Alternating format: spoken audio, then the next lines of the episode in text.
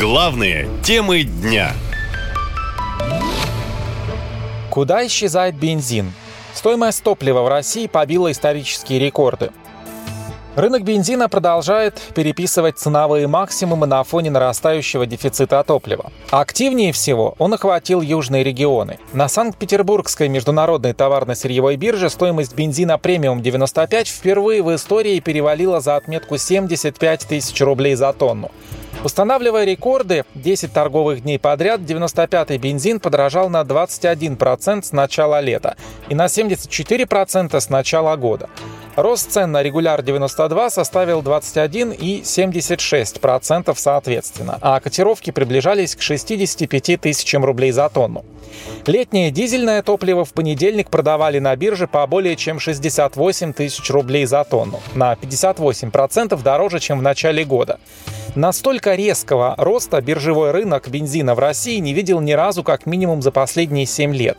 По словам нефтетрейдеров, в ряде российских регионов возникла нехватка топлива. Его не отгружают с нефтебасы, и дефицит докатился до розничных АЗС. Вот что рассказал один из трейдеров агентству Рейтер. Краснодарский край, Адыгея, Астрахань. Нет объемов в розницу 92-го бензина, почти нет 95-го и дистоплива. По словам другого трейдера, по всей Самарской области с нефтебаз и в рознице не продают дизель, а в Ростовской области, Краснодарском крае и Ставрополье лишь единичные частные базы изредка что-то отдают мелким оптом. Как сказал владелец одной из нефтебаз, цены безумные. По его словам, участники рынка опасаются покупать что-либо и ждут, что цены снизятся. Но этого не происходит. Правительство винит в проблемах серых экспортеров, которые покупают бензин по субсидируемым из бюджета ценам, а затем продают за рубеж по мировым. В то же время эксперты связывают рост цен на бензин прежде всего с огромной дырой в казне. Дефицит федерального бюджета уже превысил 50 миллиардов долларов, говорит экономист Олег Пензин. То есть то, что сейчас происходит на рынке нефтепродуктов, является следствием очень высокого дефицита бюджета, который сформирован в связи с резким уменьшением доходов и увеличением расходов, в первую очередь, на войну.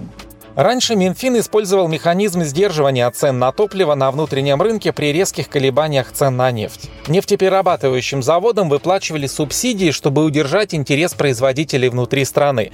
Но теперь о дополнительных выплатах и субсидиях из бюджета не может быть и речи, говорят эксперты. А вот налоги, по их словам, наоборот будут только расти. Так же, как и цены. И не только на бензин. Наша лента. Коротко и ясно.